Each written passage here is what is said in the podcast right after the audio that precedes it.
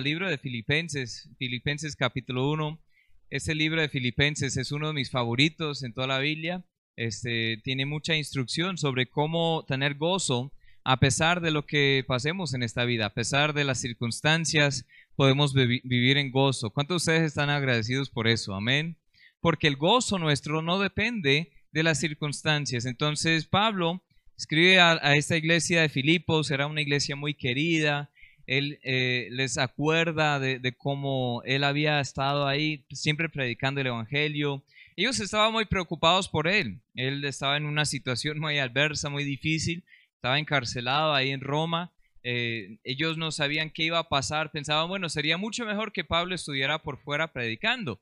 Pero Pablo dice, no, no, no se preocupen por mí, porque yo sigo predicando aquí desde la cárcel y sigo con el gozo del Señor aquí. Ustedes también pueden tener ese gozo. Hasta ahora, eh, hasta el contexto que vamos a estar leyendo en Filipenses 1.27, Pablo habla a la iglesia en Filipos acerca de la obra que él había hecho entre ellos, también la obra que el, el Señor Jesús está haciendo en ellos que somos santos y siervos, que hay comunión unos con otros en el Evangelio. Lo que había sucedido aquí al apóstol Pablo era para bien, que Pablo vivía y estaba dispuesto a morir por la causa de Cristo. Ahora veremos qué es lo que se espera de nosotros que hemos creído. Estaremos hablando del tema comportándonos como es digno del Evangelio, comportándonos como es digno del Evangelio. Veremos que la manera que nos comportamos es importante. Entonces vamos a Filipenses capítulo 1, versículo 27. ¿Están ahí conmigo?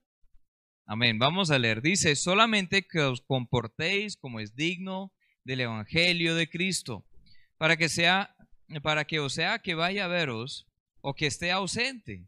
Oiga de vosotros que estáis firmes en un mismo espíritu, combatiendo unánimes por la fe del Evangelio y en nada intimidados por los que se oponen, que para ellos ciertamente es indicio de perdición, mas para vosotros es salvación, y esto de Dios. Porque a vosotros os es concedido, a causa de Cristo, no solo que creáis en Él, sino también que padezcáis por Él, teniendo el mismo conflicto que habéis visto en mí, y ahora oís que hay en mí. Ese versículo 27, volvamos a leerlo. Dice solamente, ¿qué dice? que os comportéis como es digno del Evangelio de Cristo. Que os comportéis como es digno del Evangelio de Cristo. Este tema es eh, repetido, repetido, se repite por toda la Biblia. Vemos en Efesios 4.1, dice, yo pues preso en el Señor os ruego que andéis como es digno de la vocación con que fuisteis llamados, que andemos como es, ¿qué? Como es digno. Colosenses 1.10 dice, para que andéis como es digno del Señor, agradándole en todo, llevando fruto en toda buena obra y creciendo en el conocimiento de Dios. Primera de Tesalonicenses 2.12 dice, eh, os encargábamos que anduvieseis como es digno de Dios, que os llamó a su reino y gloria. O sea, es una cosa hablar de la salvación, que es simplemente recibir por la gracia, por medio de la fe, lo que Dios ya hizo por nosotros. Pero es otra cosa hablar de lo que sigue. Ya después de la vida cristiana, después de aceptar a Cristo y entrar en la vida cristiana, debería seguir una vida que se comporta bien, como es digno del Evangelio. Dios espera ciertas cosas de sus seguidores, de, sus hijos. Amén. Entonces vamos a entender cuáles son esas cosas, cómo nos comportamos como es digno del Evangelio. ¿Qué es lo que requiere Dios de sus hijos? Primeramente vemos que estemos firmes en un mismo espíritu. Dice otra vez el texto, primera, o Filipenses 1:27, solamente que os comportéis como es digno del Evangelio de Cristo, para que, o sea, que vaya a veros o que esté ausente, oiga de vosotros, que estáis que firmes en un mismo espíritu, firmes en un mismo espíritu. Pablo eh, tenía la esperanza de volver a visitar a los hermanos en Filipos y él pudo hacerlo. Después de años, él, pasó ahí en la cárcel unos años esperando juicio, luego le soltaron, él pudo hacer un recorrido por las iglesias ahí en Asia Menor, en partes de Europa, y gracias a Dios por eso. Pero él dijo, bueno, no importa que esté o si no esté, ustedes deberían estar firmes en un mismo espíritu. Estar firme representa que estamos preparados para la defensa. Es prepararnos a la defensa porque estamos en una guerra.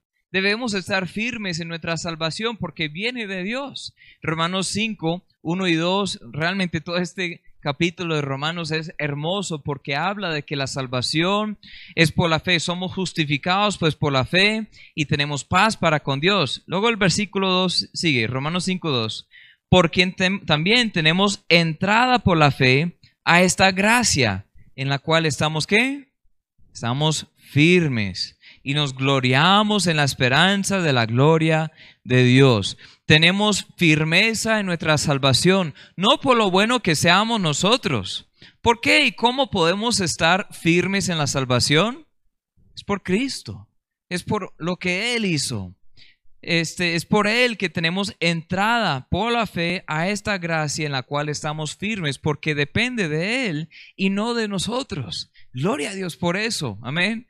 Porque si mi salvación dependiera de mí, este, ¿saben cuánto tiempo retendría mi salvación? Muy poco.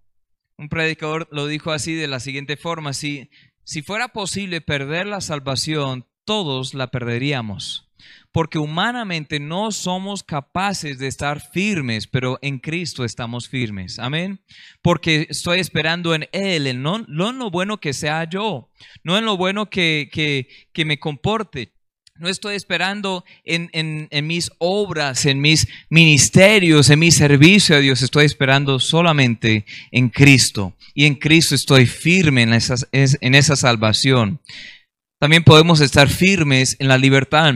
Los domingos están estudiando el libro de Gálatas y hace poquito hablaron de, esto, de Gálatas 5.1. Están pues firmes en la libertad con que Cristo nos hizo libres y no estéis otra vez sujetos al yugo de esclavitud. ¿A qué yugo se refería acá? Al yugo de la ley, al yugo de, de, cumplir la salvación por las obras. Él dice, no, no, no, hay que estar firmes en la libertad con que Cristo nos hizo libres. Podemos estar firmes en esa salvación, en esa libertad, pero también firmes en nuestra labor, nuestra labor. Primera de Corintios 15, 58 dice así que hermanos míos amados, estad firmes y constantes, creciendo en la obra del Señor siempre, sabiendo que vuestro trabajo en el Señor no es en vano. ¿Por qué podemos estar firmes en nuestra labor? Todo el contexto aquí en 1 Corintios 15, ¿alguien sabe cuál es? Este, el pastor Félix le dio una porción de eso antes de cantar la última canción. Es sobre la resurrección de Jesucristo que Él resucitó de los muertos y nosotros seremos resucitados un día con Él, con cuerpos transformados. Y si Él no resucitara, entonces todo lo que estamos haciendo es en vano. Pero Él sí resucitó. Hay tantas pruebas indubitables que no se puede negar tampoco. Y Él dice, bueno, por eso, por la salvación que tenemos firmemente en Cristo, estemos firmes en, el en la labor, en el servicio a Él. Amén. Todos nosotros tenemos la oportunidad de servirle a Dios y hay que estar firmes en esa labor. Pero ahí no solo dice en Filipenses 1, en nuestro texto, que oiga de vosotros que estáis firmes, punto. Dice que estáis firmes en un mismo espíritu. Ahí sí va otra cosa, ¿no? Porque una cosa es estar firme en lo que yo estoy creyendo, en lo que yo estoy haciendo, en lo que yo espero. Otra cosa es estar firme unánimemente, ¿sí? Juntos, de una manera unida. Estando firmes en el mismo espíritu significa que somos más fuertes, porque juntos podemos más. La oración del Señor Jesús por sus discípulos, horas antes de ser crucificado, ¿qué fue? En Juan 17, 21 y 22 vemos una porción. Él ora, el Padre, eh, Dios el Hijo hablando con Dios el Padre diciendo esto, para que todos sean uno, como tú, oh Padre, en mí y yo en ti, que también ellos sean uno en nosotros, para que el mundo crea que tú me enviaste, la gloria que me diste yo les he dado, para que sean uno, así como nosotros somos uno. No sé si a ustedes les parece un poco raro pero Cristo Jesús oró que nosotros tuviéramos la misma unidad de espíritu que Él tiene con el Padre. ¿Qué tan unidos son el Padre y el Hijo? Perfectamente son uno. Y Él espera, Él ora, oró por nosotros, porque ahí más adelante dice, no solo oro por eso, sino los que habrán de creer, habrían de creer por la palabra de ellos. O sea, estaba orando por nosotros, su iglesia. Él está orando que seamos firmes en un mismo espíritu, que seamos uno. Este, el matrimonio, este desde el principio en Génesis, vemos que Dios diseñó el matrimonio para que dos cuerpos se hagan uno, uno solo. Pero eso está hablando de lo físico. Aquí está hablando del psiquio, del alma, del intelecto, del espíritu de uno, que, que nuestros sentimientos, nuestros planes, nuestra voluntad. Está hablando de que seamos uno en ese espíritu. Uno de propósito. Uno en nuestra forma de pensar. Es tiempo para unirnos, ¿no? Este, tantas veces yo veo algo que me causa mucha tristeza también al Señor Jesús y los apóstoles, porque casi todos escriben de esto, que tan fácilmente nos desviamos, nos eh, eh, dividimos más bien. Nosotros nos dividimos, nos separamos, este, comenzamos a tener prejuicios contra ciertos hermanos o hermanas y pues hasta personas que tienen la misma salvación que nosotros. Y no solo estoy hablando de los que están dentro de las cuatro paredes de una iglesia local, estoy hablando con otros hermanos en la fe. Muchas veces nosotros pensamos como... Eh, ahí está la polilla. Nosotros no pensamos como uno.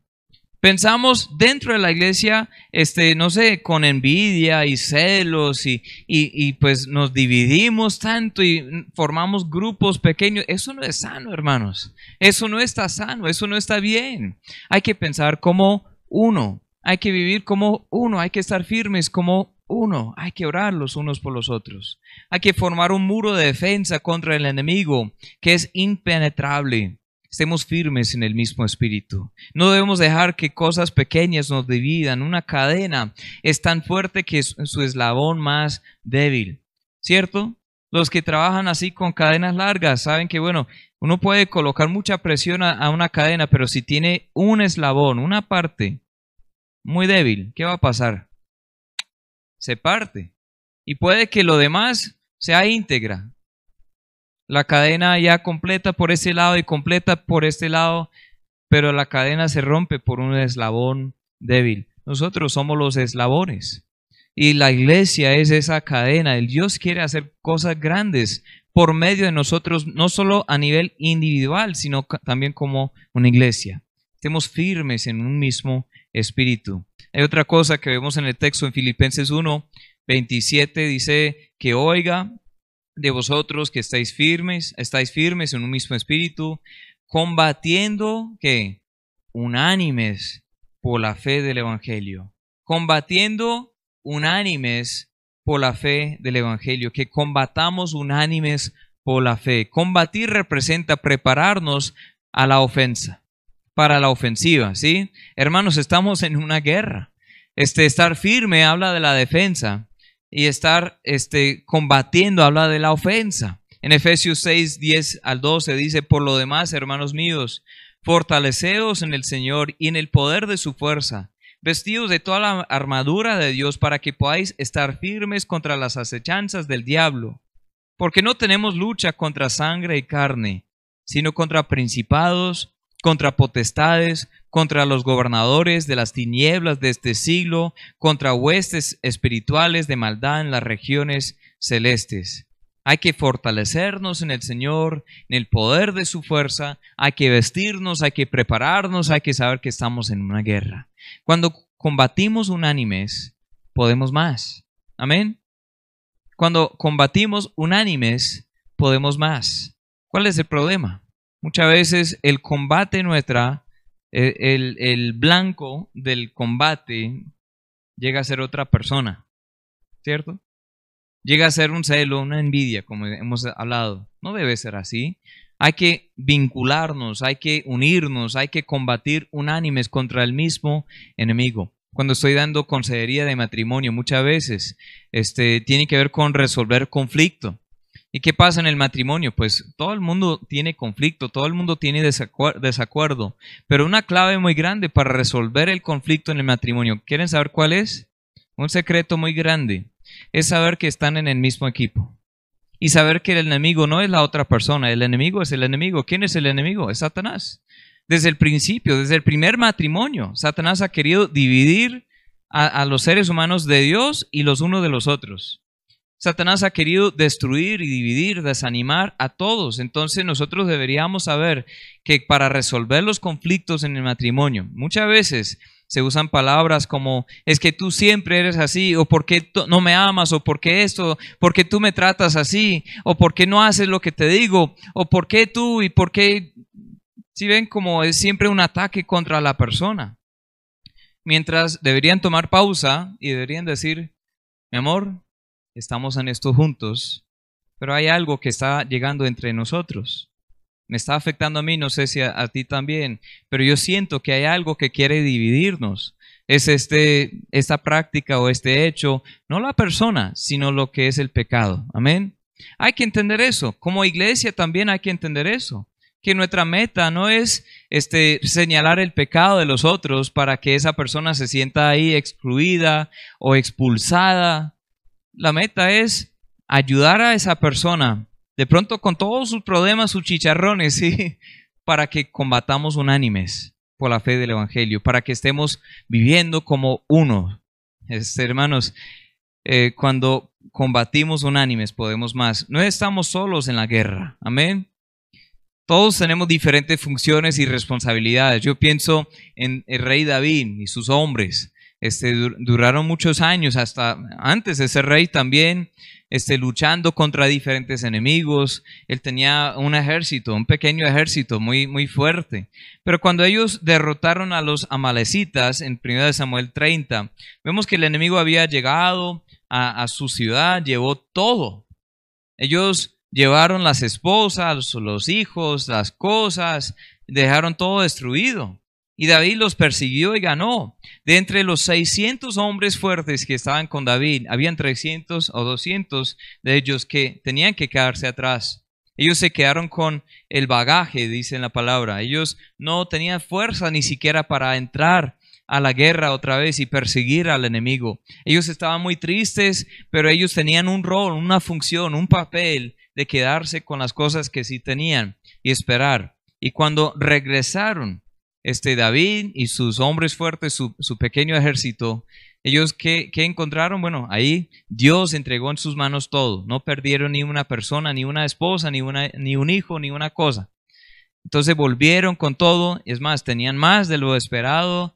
¿Y qué pasa ahí en ese momento? Ustedes saben, en la historia, ahí en 1 Samuel 30, eh, ustedes lo pueden leer.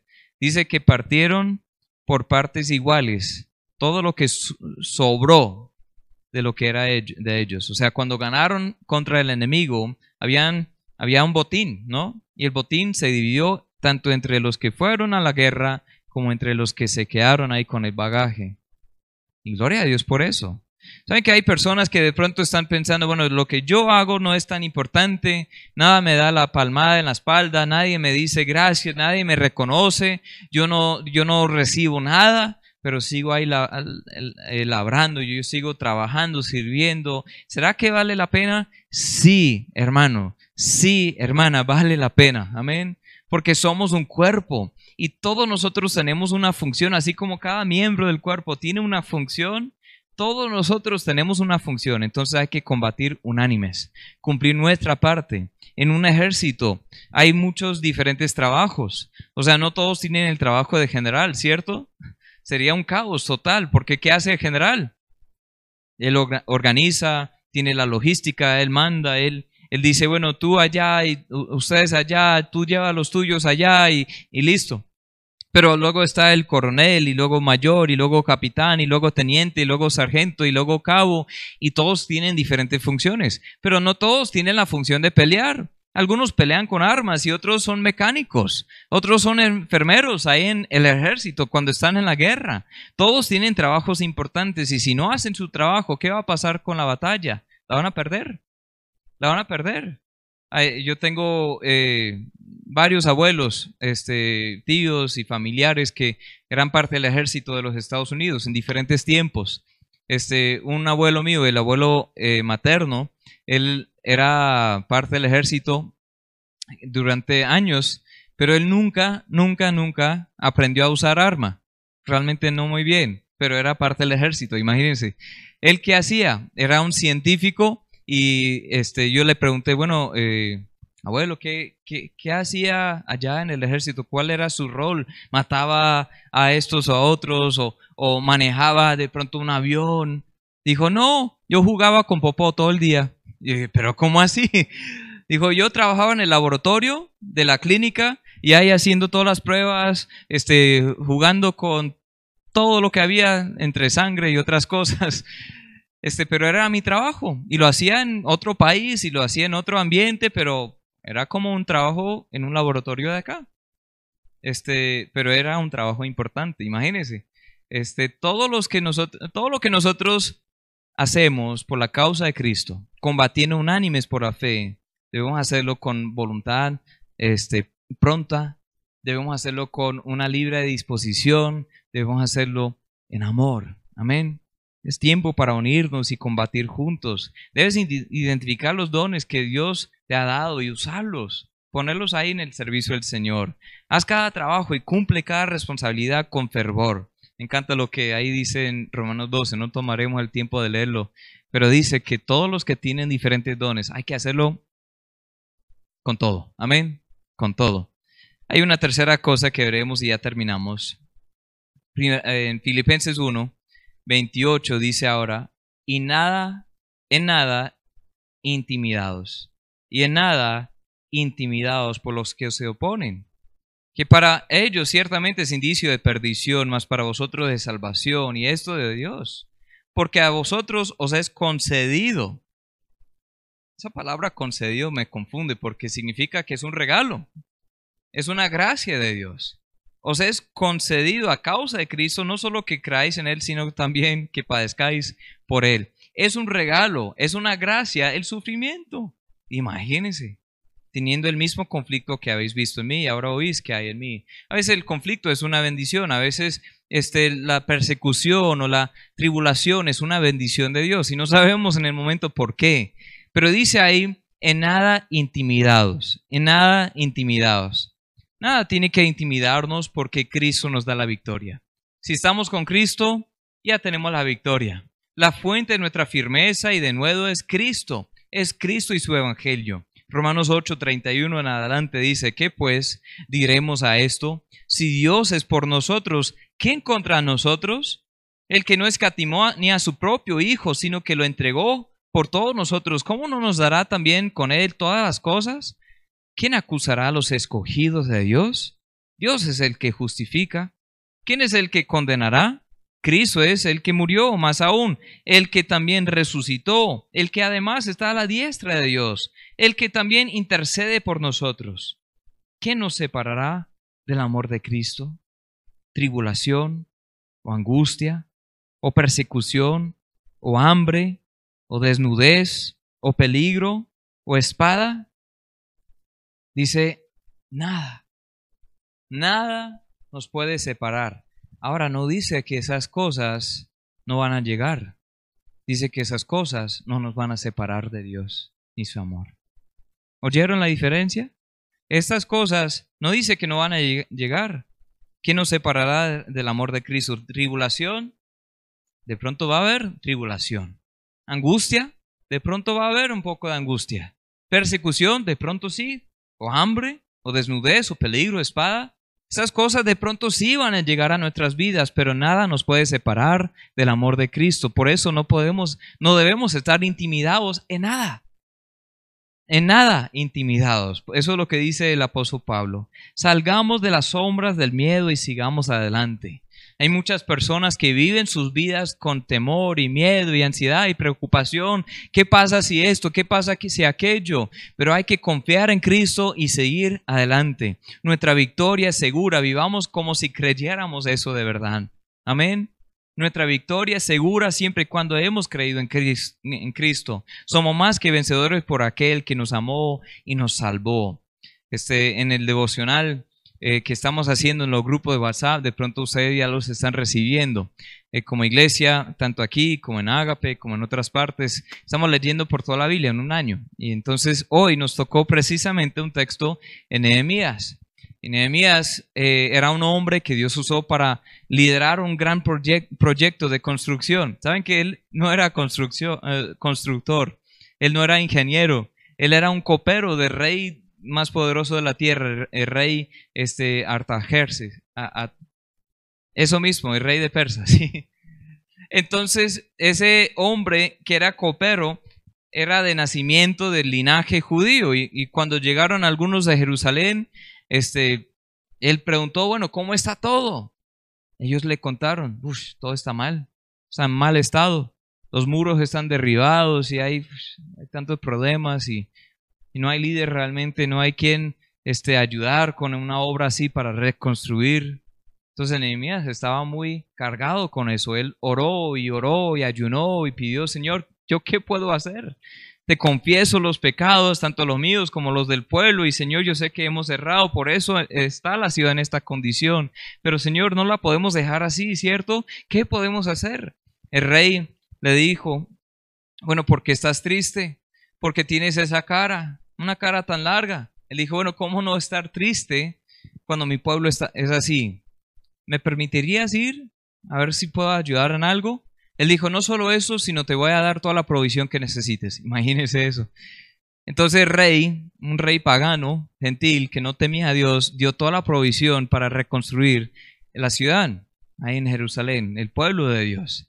Entonces Nehemías va y él comienza a ver la necesidad y ora y, y, luego reúne algunos líderes y luego comienza a, compartir la visión, este, compartir la idea de que bueno, es hora de levantarnos y construir. Entonces cada familia comenzó a involucrarse. Habían familias que no, no sabían nada de construcción, pero cada parte, cada familia tenía una parte del muro. Dice, de esta parte a esta parte le correspondía a la familia este, de, de Félix y Chantal esta parte a esa parte, es como decir, esta línea negra y blanca a esa columna, a Jessin y a Eddie y su familia, y esa parte a esa parte a los demás, y, y así dividían todo. Y el pueblo se animó a trabajar. Pero ¿saben qué? Habían algunos que no querían que continuara la obra, algunos que querían parar eso. Y ellos hacían todo lo posible para hacerles parar. Primero, este, eh, dijeron, eh, era como burlas. Dijeron, uff, ¿eso qué es? ¿Ustedes qué saben de eso? Si una zorra subiere, eso se va a caer. O sea, con la cosa más mínima, una mariposa, imagínense, y ahí están algunos, Zambalá y Tobías y otros, están riéndose de lejos, están diciendo, eso no es nada, pero el pueblo ahí seguía trabajando. Y luego enviaron a algunos para atacarlos, y el pueblo qué hizo? Se armó, tenía espadas y tenía lanzas y tenían algunos este, como atalayas con, trompetas diciendo, bueno, nosotros veremos y cuando veremos, eh, cuando vemos venir al enemigo, vamos a sonar las trompetas y listo, peleamos un poco y luego continuamos con la obra. Dice que cada uno tenía un ladrillo en una mano y una espada en la otra. Qué interesante, ¿no? Y luego enviaron a hacer reuniones y dijeron, bueno, queremos que nos reunamos en el valle de Ono y Nehemías que dijo, oh no, dijo, yo no voy para ese lugar porque estoy haciendo una obra, es importante. Vez tras vez tras vez. Es más, ellos pagaron algunos, sobornaron algunos falsos profetas para decir que Dios dijo que deberían parar. Ellos dijeron, mm, pero Dios a nosotros dijo que no, que hay que seguir. Entonces, eso va a pasar en nuestras vidas. Pablo que dice ahí, Filipenses 1:28, en nada intimidados. Sigan ahí, firmes, constantes, sigan ahí unánimes, sigan ahí combatiendo unánimes por la fe. El reto para hoy es que algunos van a, van a reconocer, deberían reconocer que se han comportado mal. O sea, de pronto recibieron el Evangelio, pero no están viviendo en eso. Este, el Evangelio está siendo blasfemado porque algunos compañeros, amigos, familiares dicen, uff, él vive así, ella vive así, y eso que es cristiano. Eso se escucha siempre, porque el mundo está buscando una diferencia. La hipocresía ha hecho mucho daño a la causa del Evangelio y cuando no hay diferencia entre un cristiano y un inconverso, ¿para qué? Si tú vives una vida así, arrepiéntete, vuelve al Señor, vuelve al Señor, compórtate como es digno del Evangelio. Amén. El Señor quiere que vuelvas al camino correcto. ¿Cómo es comportarse como es digno del Evangelio? Es estar firmes en un mismo espíritu, a la defensa, ¿sí? Es estar combatiendo unánimes por la fe, es la ofensa. Es no estar intimidados en nada. Esa es la victoria que tenemos en el Evangelio. Vives una vida digna del Evangelio. De pronto no conoces ni siquiera el Evangelio. No has recibido el Evangelio. Has oído esto y de pronto te estás preguntando, bueno, pues mm, yo no, no, sé ni dónde comenzar. No vale más nada esperar a ver qué pasa después de la muerte. Tú puedes saber. Tú puedes saber dónde vas a pasar la eternidad. No vale nada jactarte de no ser hipócrita si igual eres culpable de ser pecador ante Dios. No te quedes así. No te quedes así. Todos somos culpables, ¿sí o no? Todos hemos pecado, todos hemos ofendido a un Dios santo, pero ese Dios santo también es amor. Él es amor. Y en ese amor envió a su Hijo para morir en nuestro lugar. Él es justo, entonces alguien tiene que pagar la penalidad de nuestro pecado. Por eso envió a Jesucristo a pagar toda la, eh, la penalidad. Él pagó el precio total y Él ofrece perdón de pecados y una vida eterna con Él a todos los que se arrepienten y creen en Él. Cristo hizo provisión por tus pecados, hay que aceptarlo a Él. Cuando tú entiendes el Evangelio bíblico, querrás vivir una vida que es digna del Evangelio. Entonces hoy, si nunca has nacido de nuevo, los que están aquí los que están viendo la transmisión, de pronto nunca han nacido de nuevo, nunca han recibido esa salvación, hoy es el día de salvación. Amén. Reconoce tus pecados, reconoce que hay un Dios. Esas cosas son innegables. Pero reconoce también que un día tendrás que rendir cuentas a Él. Y solo hay dos clases de personas, los que están en Cristo y los que no están en Cristo. Los que están en Cristo reciben perdón de pecados, porque Cristo ya canceló su deuda. Los que están en sí mismos van a pagar su propia penalidad del pecado, la separación de Dios por la eternidad. Yo no quiero que estés entrando a la eternidad sin Cristo. Hoy recíbela a Él. Amén. Recíbele y hay que vivir por Él. Vamos a orar. Señor, te damos gracias por tu amor, gracias por este Evangelio. Queremos estar firmes y siempre más firmes en este Evangelio. Debemos escudriñar siempre las escrituras. De ahí, Señor, mana la vida. De ahí sabemos cómo es tu voluntad. De ahí nosotros aprendemos y crecemos en la gracia. Señor, yo te pido que estemos no solo firmes de forma individual, sino como uno, unánimes, combatiendo por la fe del Evangelio, en nada intimidados. Te pido, Señor, que cada uno de los que estamos aquí, los que no pudieron estar presentes, pero están viendo este mensaje o escuchándolo después, te pido que todos podamos estar en ti y firmes en ti y también ser uno con los demás hermanos. Señor, si hay algo que necesitamos corregir, si debemos reconciliarnos con algún hermano, que no tardemos en hacerlo. Señor, si hay algo, alguien a, quien debemos pedir perdón por malas actitudes, por malas acusaciones, por divisiones y contiendas o, o cosas así, Señor, que no esperemos que esta misma noche, Señor, podamos estar en paz los unos con los otros para estar firmes en la fe, constantes en la batalla, en la batalla, no intimidados en nada. Tu nombre te lo pido. Amén. Y amén. thank you.